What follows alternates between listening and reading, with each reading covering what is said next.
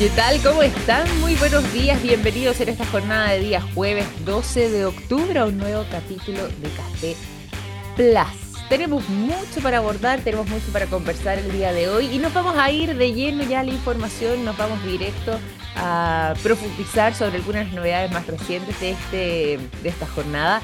Y me quiero ir a un temazo, un tema muy interesante y muy importante, sobre todo para nosotros como chilenos, eh, y para quienes son parte de mm, los países sísmicos alrededor del planeta, lo que pasa es que nosotros somos, eh, junto con Japón, quienes van liderando, ¿cierto? Eh, contamos con el triste, no, no, sé si es que es triste, pero sí, en realidad por los daños que se generan, pero con el triste honor, de, por decirlo de alguna manera, de ser el país más sísmico del mundo. Japón también nos sigue muy de cerca y bueno, de todas maneras, eso no, no, nos vuelve exclusivos en aquellos, porque la cantidad de territorios alrededor del mundo que son territorios sísmicos también eh, se ven afectados por lo que les vamos a contar a continuación.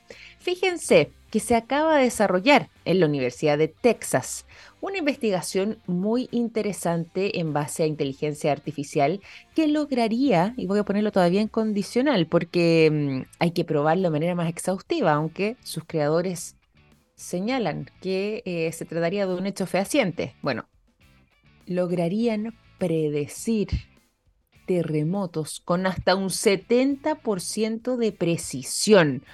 ¡Wow! Tremendo, tremendo trabajo. A ver, ¿de qué se trata todo esto? Vamos a profundizar un poco más. Esto es una especie de algoritmo inteligente, así lo han bautizado ellos, que logra detectar tanto la intensidad del sismo que está por producirse como la ubicación exacta. Y eh, esto logra este sistema de inteligencia artificial, en base a este algoritmo, detectarlo eh, con algo de tiempo eh, de plazo previo a que esto suceda. Realizaron una serie de ensayos y pruebas particularmente en otro lugar que también quizás no lo asociamos tan directamente a temas eh, de terremotos o temblores o sismos derechamente, pero sí también tiene una parte de su extenso territorio con bastantes movimientos telúricos. Y esto es China. China fue el seleccionado, el país seleccionado para poder desarrollar parte de estos ensayos. Los principales se radicaron ahí. De hecho, estos investigadores de la Universidad de Texas estuvieron durante siete meses en China probando este sistema. Y este mm, método innovador de la Universidad de Texas logró detectar entonces en ese territorio con un 70% de precisión los sismos que iban a ocurrir con una semana de anterioridad. Una semana, imagínense ustedes. Una semana antes contar con información así de valiosa con toda esa anterioridad, por supuesto que podría ser eh, un cambio absoluto para eh, ciudadanos y ciudadanas alrededor del mundo, sobre todo quienes como nosotros estamos en estos eh, lugares donde la probabilidad de sentir o vivir un sismo dentro de la semana, el mes, bueno, para qué decir el año, son muchísimas, ¿cierto? Bueno, este sistema se ha vuelto tan atractivo, tan llamativo y por supuesto también tan exitoso que eh, la idea es seguir desarrollándolo. De hecho, hay quienes lo han bautizado como el nuevo santo grial eh, de la sismología. Vamos a ver si es que da para tanto. En mi perspectiva, por supuesto, que algo que haga una promesa así de interesante se vuelve inmediatamente muy atractivo y posiblemente pueda resolver una de las mayores complicaciones que generan este tipo de eventos. No poder anticiparse ni tomar las medidas previas eh, para poder uno resguardarse o resguardar no solamente a lo suyo y a su familia y su integridad física, sino que incluso quizás, eh, por ejemplo, en caso de riesgo de que sea algún lugar eh, más peligroso, por supuesto, alejarse de ese lugar, tomar resguardos quizás con las propias viviendas, en fin. Eh, todo esto es este sistema innovador que eh, ha estado enfocado además en desarrollar esta tecnología mediante la inteligencia artificial. Ha sido además la inteligencia artificial en este caso entrenada con la física de los terremotos para poder detectarlos con mayor precisión y gracias a este enfoque que han tenido, que ha sido bautizado como un enfoque de aprendizaje automático con el cual fue configurada esta inteligencia artificial, se ha logrado cargar la base de datos de varios registros sísmicos anteriores, no solamente los de China, sino que también en otros lugares donde han podido desplegarse para hacer sus estudios y avances y de esta forma poder monitorear, reconocer y avisar frente a lo que son las señales que apuntan a terremotos, a temblores o a sismos que están por suceder. De hecho, en este sistema se logró detectar 14 terremotos dentro de un área estimada de unos 300 kilómetros desde el epicentro a la redonda, o sea, una extensión muy, muy importante. Y además, eh, en 14 de estos terremotos, como les mencionaba, que vendría siendo el 70% de los sismos medidos, una precisión eh, muy nítida respecto a lo que era la intensidad también de estos sismos muy, muy, muy cercana a lo que fueron finalmente las cifras reales, por variación de eh, décimas, pero en algunos casos incluso con eh, un acierto completo. Y este algoritmo en particular eh, solo ha tenido errores en nueve oportunidades. Falló la advertencia de un terremoto, es decir, señalaron que iba a haber un terremoto o un movimiento sísmico en algún momento y eso no ocurrió. Eh, en ocho oportunidades, no en un caso, en ocho oportunidades, y falló entonces ahí sí en la advertencia de un terremoto en que eh, no logró detectarlo, ahí sí. O sea, en el fondo, hizo ocho predicciones que terminaron siendo falsas y una que fue, em, no fue anunciada porque no logró detectarlo a tiempo. Por lo mismo, esto está todavía en desarrollo y se espera que se pueda detectar con mayor eh, certeza para lo que va continuando del desarrollo de esta tecnología. Así que por lo menos hay noticias interesantes de parte de, en este caso, este equipo de investigadores de la Universidad de Texas que está ya haciendo noticia alrededor del mundo por esta verdadera maravilla que podría convertirse como decían algunos, en esta especie de santo grial, ¿cierto?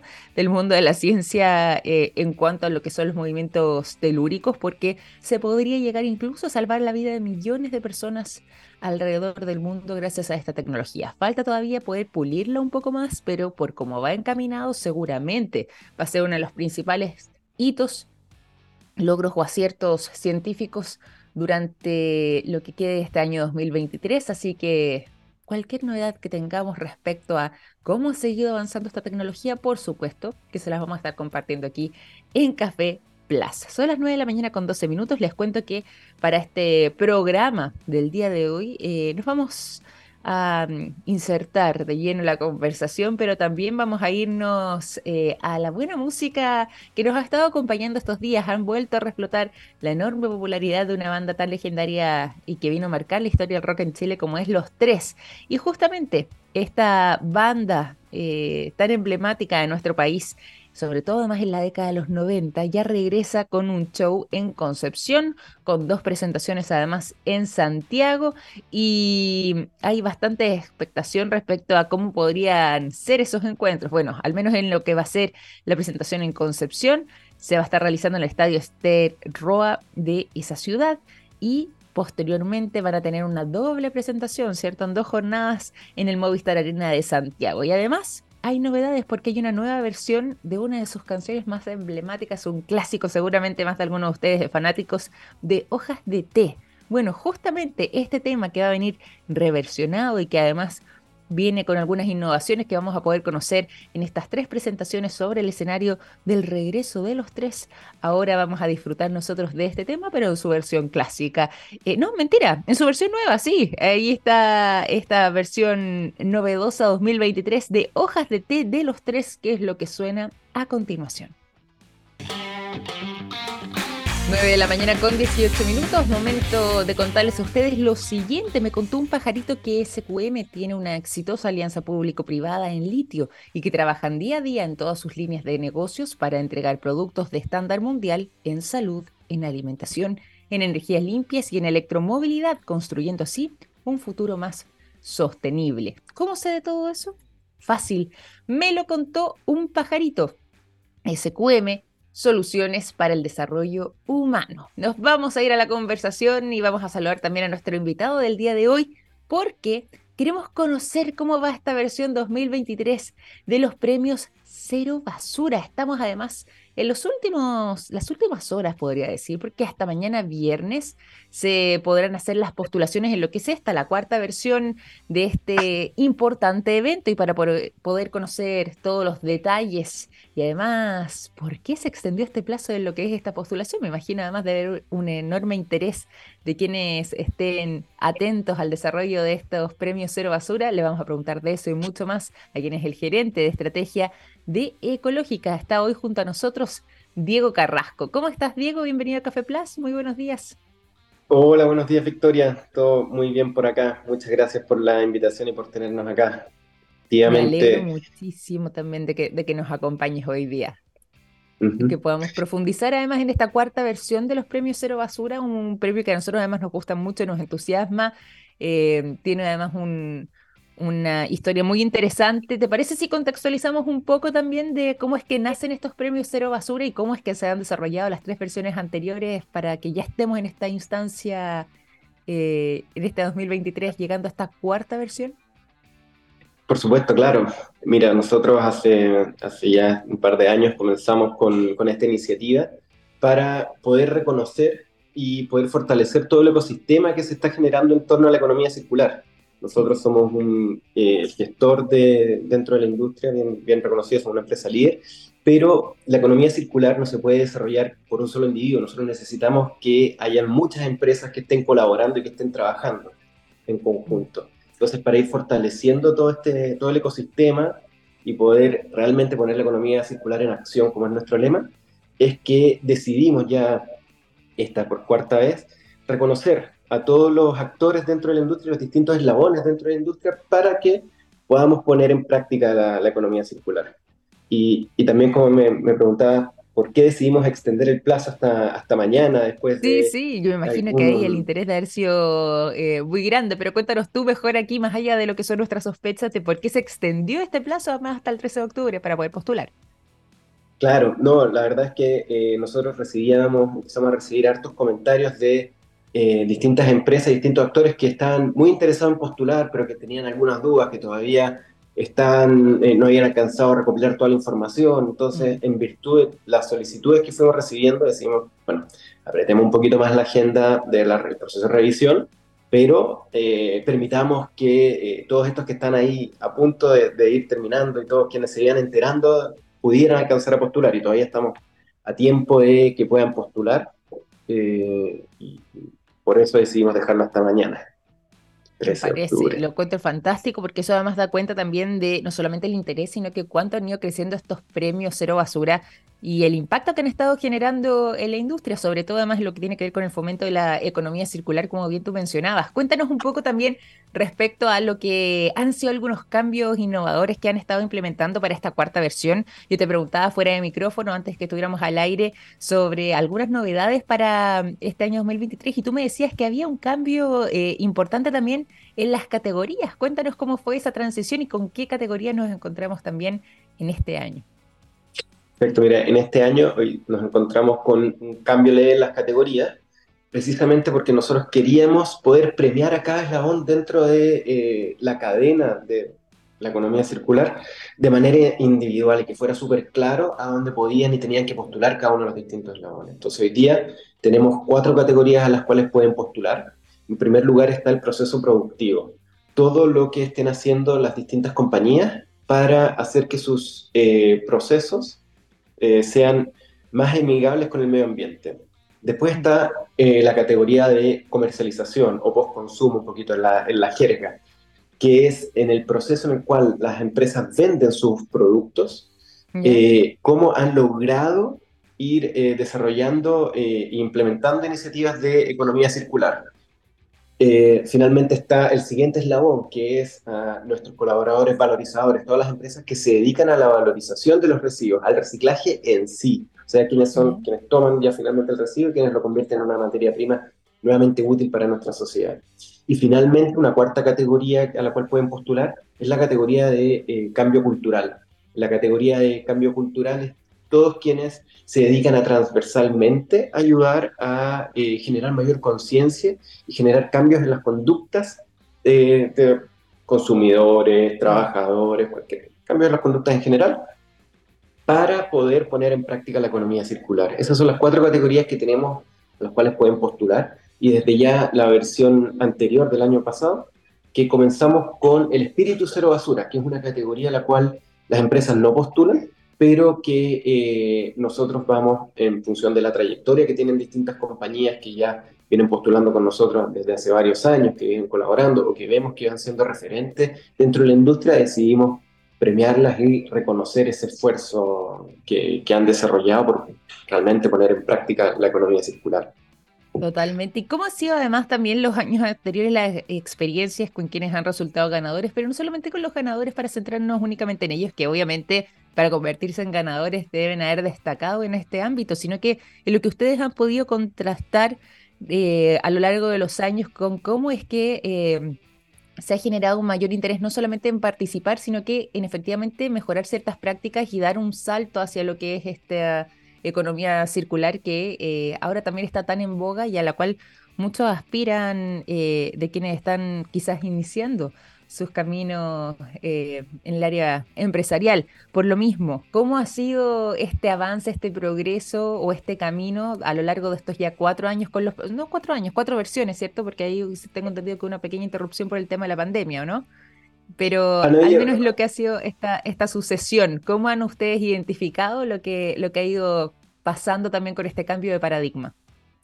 Claro, no, efectivamente, ya está, esta es la quinta versión, ya hemos desarrollado cuatro, cuatro versiones en los distintos años y hemos visto que las empresas van preparándose mejor, están cada vez más interesados, hay mayor cantidad de interesados, mayor cantidad de postulaciones, mm. hemos visto que eh, también es cada vez más competitivo el concurso, por ejemplo, el año pasado habían, habían mm, eh, iniciativas muy buenas y los ganadores son proyectos realmente buenos, interesantes, que son de economía circular de verdad, no, no de cartón. Por ejemplo, te puedo comentar el caso de, de Watts, que empezó a hacer todo un proceso para eh, recuperar todo el, el, descarte que iban generando en su proceso productivo y hacer una cogeneración de energía in situ. De esa manera mantienen todos los residuos adentro y van aprovechando, adentro de su, de su planta y van aprovechando todo esto para ir eh, dándoles una nueva vida sin, sin generar ningún costo externo mayor.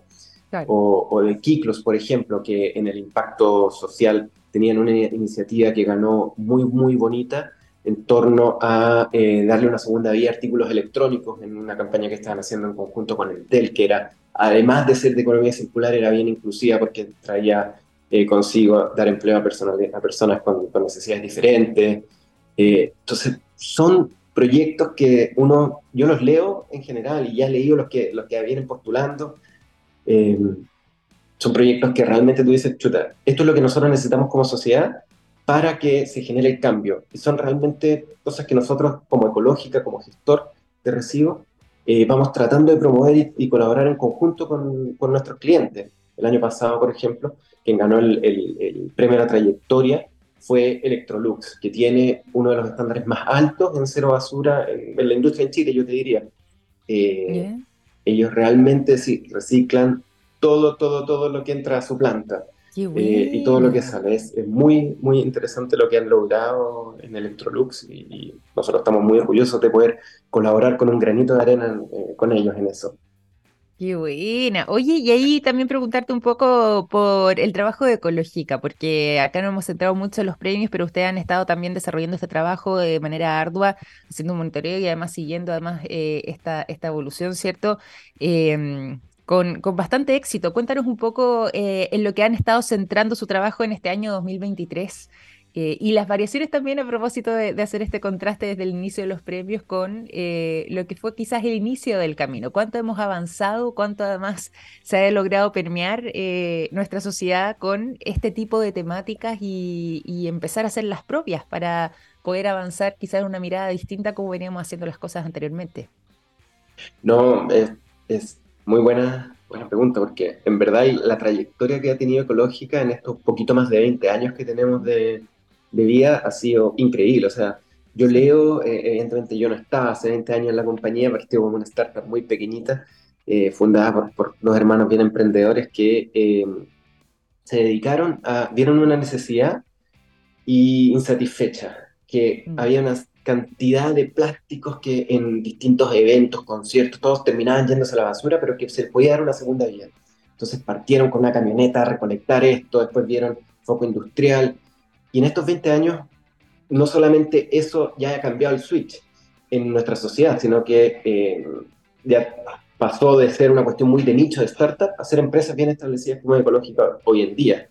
Hoy día tú no pensarías ir a un concierto sin ver un punto limpio. Eh, no existe eso. Hace 20 años eso fue una cuestión innovadora.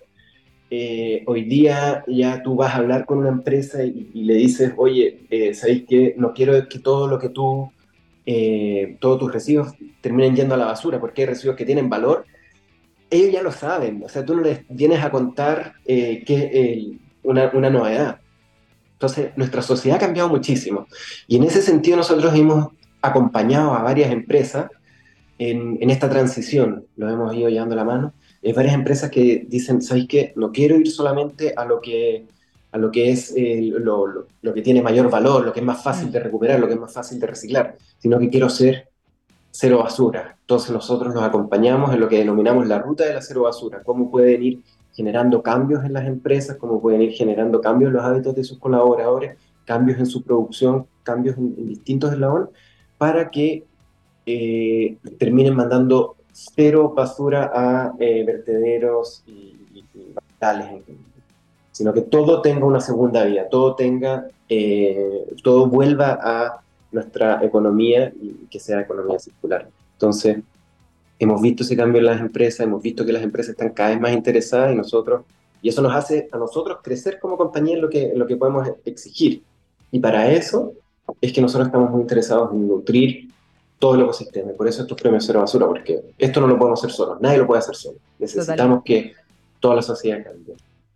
Totalmente, totalmente. Y, qué interesante además la mirada que ustedes de Ecológica han desarrollado, como, claro, hace 20 años atrás ha cambiado tanto esta realidad de manera eh, acelerada y por supuesto además la instalación de este tipo de temas, pero eh, que da cuenta también de la solidez con la que eh, este, esta agenda en particular ha comenzado a crecer y desarrollarse también frente a lo que son las necesidades externas, ¿cierto? Estamos atravesando un momento muy particular, muy delicado además como planeta en lo que tiene que ver con materia medioambiental, materia energética, en fin. Y por lo mismo, poder instalar además esta conciencia, ya sea a través de eh, instancias de reconocimiento, como pueden ser los premios Cero Basura, o ya sea a través de la labor diaria como, la que ustedes desarrollan en Ecológica, em, terminan siendo acciones fundamentales para poder eh, generar ese impacto y especialmente quizás en el futuro eh, poder ser testigos de ese cambio que esperamos sea positivo dada la urgencia de la situación en la que nos encontramos. ¿Te parece además que nos entregues también lo que son los detalles de cómo se van a seguir desarrollando estos premios. Le hemos contado además acá a nuestro público que hasta mañana 13 de octubre siguen las postulaciones. ¿Hasta qué hora más o menos todavía se puede postular? Y posteriormente, ¿cuáles vienen siendo eh, los pasos a seguir respecto a la agenda de estos premios Cero Basura 2023? Perfecto, no, mira, eh, pueden postular hasta mañana todo el día en premiocerobasura.cl. Perfecto. Y revísenlo bien. Eh, mañana todo, todo el día pueden postular. Nosotros vamos a estar revisando las postulaciones ya la próxima semana, hacemos después una preselección y eh, invitamos a un jurado bien, bien potente eh, para poder después deliberar en cuáles son los ganadores en cada una de estas cuatro categorías. Ese jurado, el año pasado, por ejemplo, teníamos invitados del Ministerio de Medio Ambiente, de la Asociación mm. Nacional del, de, de la Industria del Reciclaje, eh, teníamos invitados de eh, la CPC, de la SOFOFA eh, y distintas voces dentro de, dentro de la industria que son, que son realmente un, jurado de primerísimo nivel que sabe muchísimo de la economía circular y cómo realmente ponerlo en práctica. Entonces este jurado, este jurado delibera y posteriormente nosotros vamos a realizar la premiación el día 6 de diciembre el cual vamos a invitar a, todos quienes hayan, hayan postulado, eh, a nuestro a las distintas empresas que hayan postulado a este evento de premiación para que conozcamos quiénes son eh, los ganadores de este quinto evento de premios Cero Basura. que eso es un poco la, la, línea de tiempo que, que nos sigue. Está bien ajustado para llegar al 6 de diciembre, pero, pero lo podemos lograr. Sí, totalmente, absolutamente. Todavía hay, hay tiempo para, para poder seguir avanzando en esa línea. Al menos también todavía queda tiempo para poder postularse. Es que hay alguien que nos está escuchando, que eh, conoce quizás eh, alguna empresa que pueda estar interesada en postular en lo que es esta nueva versión de este evento. Bueno, hasta el 13 de octubre para poder realizarlo, para poder eh, quizás ya marcar un, un, cambio, ¿cierto? Un hito ahí en lo que puede ser la trayectoria o incluso el reconocimiento de esa empresa hasta mañana entonces, durante todo el día, viernes 13 de octubre y posteriormente ya con lo que va a seguir eh, ocurriendo hasta diciembre, 6 de diciembre, ¿cierto? Ahí ya vamos a, tener mayores novedades y bueno, eh, no solamente entusiasmar, sino que también felicitarlos por lo que ha sido la evolución de estos premios, porque los hemos estado siguiendo también con mucha atención durante los últimos años en eh, la relevancia que ha adquirido también una instancia como esta. Tú mencionabas, y esto aquí voy a hacer un, paréntesis cortito, pero tú mencionabas también eh, el tipo de jurado que, que está presente, eh, no solamente en esta versión, sino que ustedes siempre han destacado por eso, pero claro, son personas que provienen de si bien de, múltiples frentes, pero todos con eh, un mismo norte, eh, directores de sostenibilidad, por ejemplo, de la misma Sofofa, como mencionabas, exministros de medio ambiente, eh, de empresas también, como decías tú, que han logrado destacar justamente en todo lo que tiene que ver con esta visión, así que es muy nutrido y este jurado multidisciplinario, podríamos decir, que va a estar además encargado de deliberar para que ya el próximo 6 de diciembre podamos conocer a los ganadores y a ver si es que te parece también que nos acompañen desde Ecológica eh, en las fechas posteriores para contarnos cómo terminó siendo estos resultados de los ganadores de estos premios Cero Basura 2023. ¿Te parece bien? Me parece muy bien, felicísimo. Ahí nos, eh, nos juntamos nuevamente les comentamos quiénes son los felices ganadores de, estos premios que partirían un, un diciembre ya con el pie derecho, época de celebraciones. Mejor manera de finalizar el año, ¿cierto? así es, así es. Muy bien, Diego, muchas gracias por venir a Café Plus, por acompañarnos durante esta mañana y contarnos todos los detalles de estos premios Cero Basura 2023, el principal evento de economía circular y gestión de residuos del país. Excelente, muchísimas gracias por la invitación, Victoria. Muy, buena muy bien, un abrazo grande. Chao, chao. Diego Carrasco, gerente de estrategia de Ecológica, conversando con nosotros durante esta mañana sobre estos premios Cero Basura 2023. Nos vamos a ir a la música porque son las 9 de la mañana con 36 minutos y a continuación los quiero dejar con el sonido de Semisonic. La canción Singing in My Sleep es lo que suena a continuación. 9 de la mañana con 41 minutos. Momento de contarles a ustedes lo siguiente. En SQM trabajan en innovación y en tecnología para crear productos de alto valor agregado desde Chile para el mundo. Así es, SQM es una empresa chilena con presencia global comprometida con la sostenibilidad y con las comunidades. ¿Cómo sé de todo eso? Fácil, me lo contó un pajarito. SQM, soluciones para el desarrollo humano. Nos vamos rápidamente a la información y en este caso a algo que les habíamos adelantado hace algunos días atrás. ¿Se acuerdan que estuvimos conversando sobre el asteroide Venus?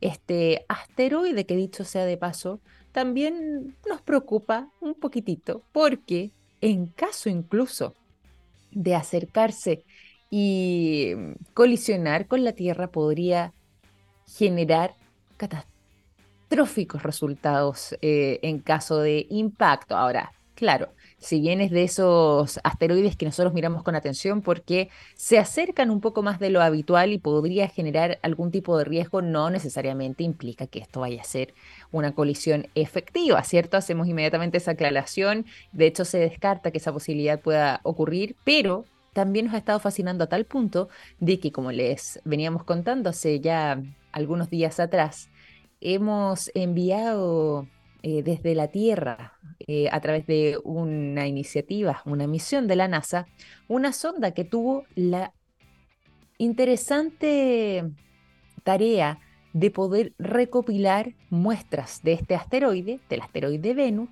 para poder comprender más, no solamente sobre lo que son los orígenes del universo, sino que incluso los orígenes de nuestra propia vida. ¿De qué se trata todo esto? Bueno, les cuento a continuación parte de lo que tiene que ver con estos detalles eh, que se han estado compartiendo a raíz de em, esta recopilación tan relevante que hace eh, finalmente esta sonda y que la NASA reveló durante la jornada del día de ayer.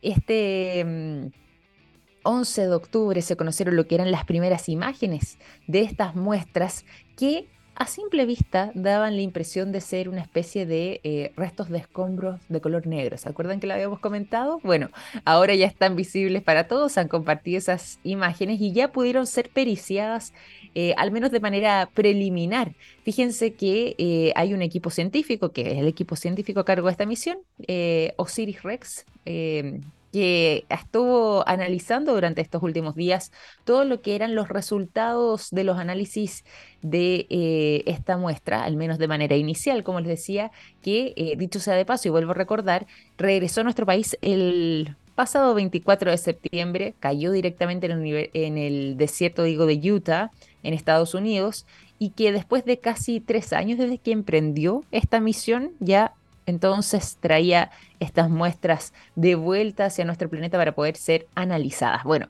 finalmente, dentro de lo que son estos fragmentos de asteroides, se conocen los primeros análisis. Faltan muchas pruebas más que se van a estar desarrollando durante este periodo, donde vamos a poder conocer más sobre el origen del sistema solar, sobre el inicio también de la vida en nuestro planeta y que mm, eh, según lo que ya han podido revelar de parte de la NASA y de parte de los científicos a cargo de esta misión, es que lo que más se logró detectar en estas muestras traídas desde el asteroide Venus tiene que ver con eh, la alta concentración de carbono y de agua salió muy elevado el contenido de carbono y agua en los indicadores de los componentes básicos de la vida en la Tierra y que serían parte también de los fragmentos de eh, restos, muestras o escombros, casi como lo han bautizado algunos, sobre la roca que eh, logró detectar eh, Venus después de obtener estas muestras de este asteroide.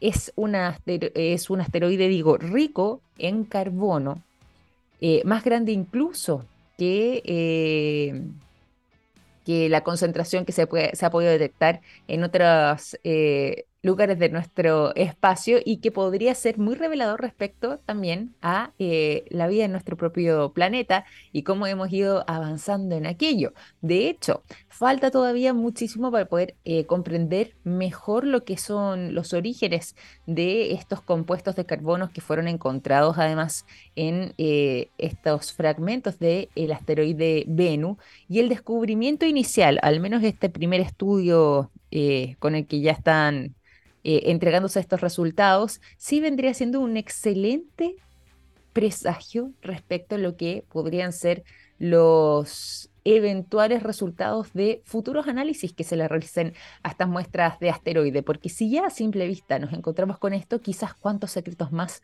podría estar escondiendo este, este asteroide. De hecho, según la publicación que hace la NASA en su cuenta de Twitter, arroba NASA, sumamente fácil por si es que hay alguien que quiera eh, seguirlo. Bueno, ya no es Twitter en todo caso, es X o X, ahí lo pueden encontrar, pero en arroba NASA señalan a través de la propia cuenta que eh, hay bastante más carbono de lo que habían esperado una abundante presencia de agua que fue encontrado en este asteroide de 4.5 billones de años de antigüedad. Imagínense ustedes cuánto sabe de nuestro universo, ¿cierto?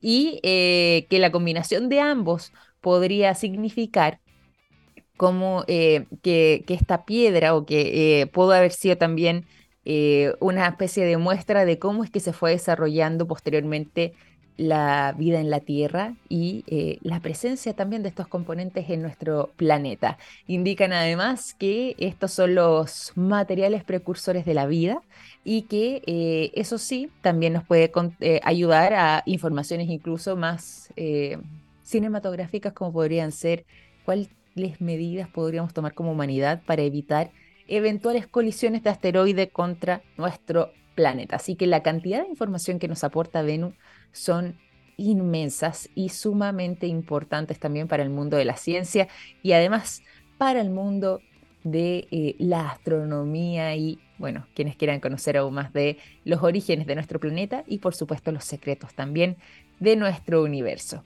9 de la mañana con 48. Nos vamos a ir a otras informaciones, pero antes también los quiero dejar con buena música. A continuación, lo que suena aquí en Café Plus es The Strokes con la canción Reptilia.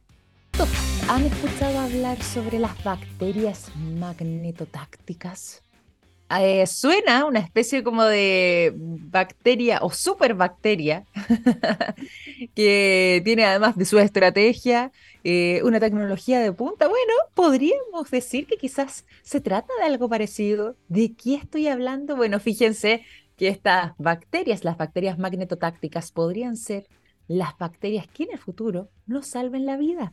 Todo esto eh, ha sido parte también de un trabajo que han logrado desarrollar muy interesante además en España y que han estado profundizando sobre este campo, sobre cómo es que mm, la naturaleza también ha logrado detectar em, el propio campo magnético de la Tierra utilizando brújulas interiores, podríamos explicarlo de esa manera, eh, para poder orientarse de buena forma y saber seguir también los ciclos de la naturaleza, como les mencionábamos recién. Es el caso de las abejas, por ejemplo, sumamente monitoreadas y se ha logrado detectar, ¿cierto?, lo que son sus patrones de movimiento en muchas oportunidades. Las hormigas, ¿para qué decir? Los delfines, incluso los murciélagos, bueno, peces como los salmones también eh, se orientan de esta manera o dentro de lo que es sus ciclos, las propias tortugas marinas también se van guiando a través de eh, este campo magnético. Por lo mismo, hay bacterias que podrían también estar dentro de este rango, que serían las bacterias magnetotácticas y que en este caso tienen su em, hábitat en el agua. Se trataría de especies acuáticas que eh, podrían contener en su interior algunos orgánulos llamado magnetosomas. Y estos magnetosomas, para poder entender lo que son, vendrían siendo una especie de pedrecitas de magnetita que tienen dentro de su interior y que les serviría para poder orientarse sobre este campo magnético de nuestro planeta. Esa brújula los puede ir orientando y guiando en la búsqueda de alimentos, sobre todo también en lo que son ambientes adversos para poder salir de ahí y em, para poder identificar lo que es su hábitat ideal. Y esto podría ser muy relevante porque posiblemente sea una especie de salto significativo en eh, la posibilidad de mm, poder orientarlas para que en vez de ellas netamente buscar su hábitat ideal y tener sus fines propios, puedan contribuir a nuestra salud, a la salud de los seres humanos y salvar vidas. Para esto han estado desarrollando entonces este trabajo a través de la Universidad del País Vasco con eh, el que ha sido bautizado como el Grupo de Magnetismo y Material Magnéticos, Materiales Magnéticos, digo, de esta casa de estudios que han estado investigando de qué manera se pueden convertir estas bacterias magnetotácticas en verdaderos nanorobots con la intención de que puedan combatir enfermedades tan complejas como el cáncer. De esta forma, el magnetismo va a ser utilizado para poder atraer o orientar, guiar a estas bacterias para em, que puedan de esta forma trasladar literalmente los fármacos necesarios para eh, esa parte específica del cuerpo o del organismo que se ve afectada a causa de una enfermedad y así obtener lo que podría ser un tratamiento más preciso. Ha sido una verdadera maravilla la manera en la que han estado trabajando en esta casa de estudios en la Universidad del País Vasco, donde em, han desarrollado esta tecnología, eh, han estado trabajando fuertemente con el mundo de la ciencia y la biología también en todo esto, y ya hay posibilidades de que un eventual tratamiento de este tipo sea llamado hipertermia magnética y que una vez que el tumor, por ejemplo, en el caso del cáncer, se encuentre rodeado de estas bacterias eh, tan importantes, se le puedan aplicar los campos magnéticos al tumor para hacer que las partículas magnéticas se vayan calentando, eleven sus temperaturas hasta los 42 grados Celsius y de esta forma tengan la capacidad incluso de destruir al tumor.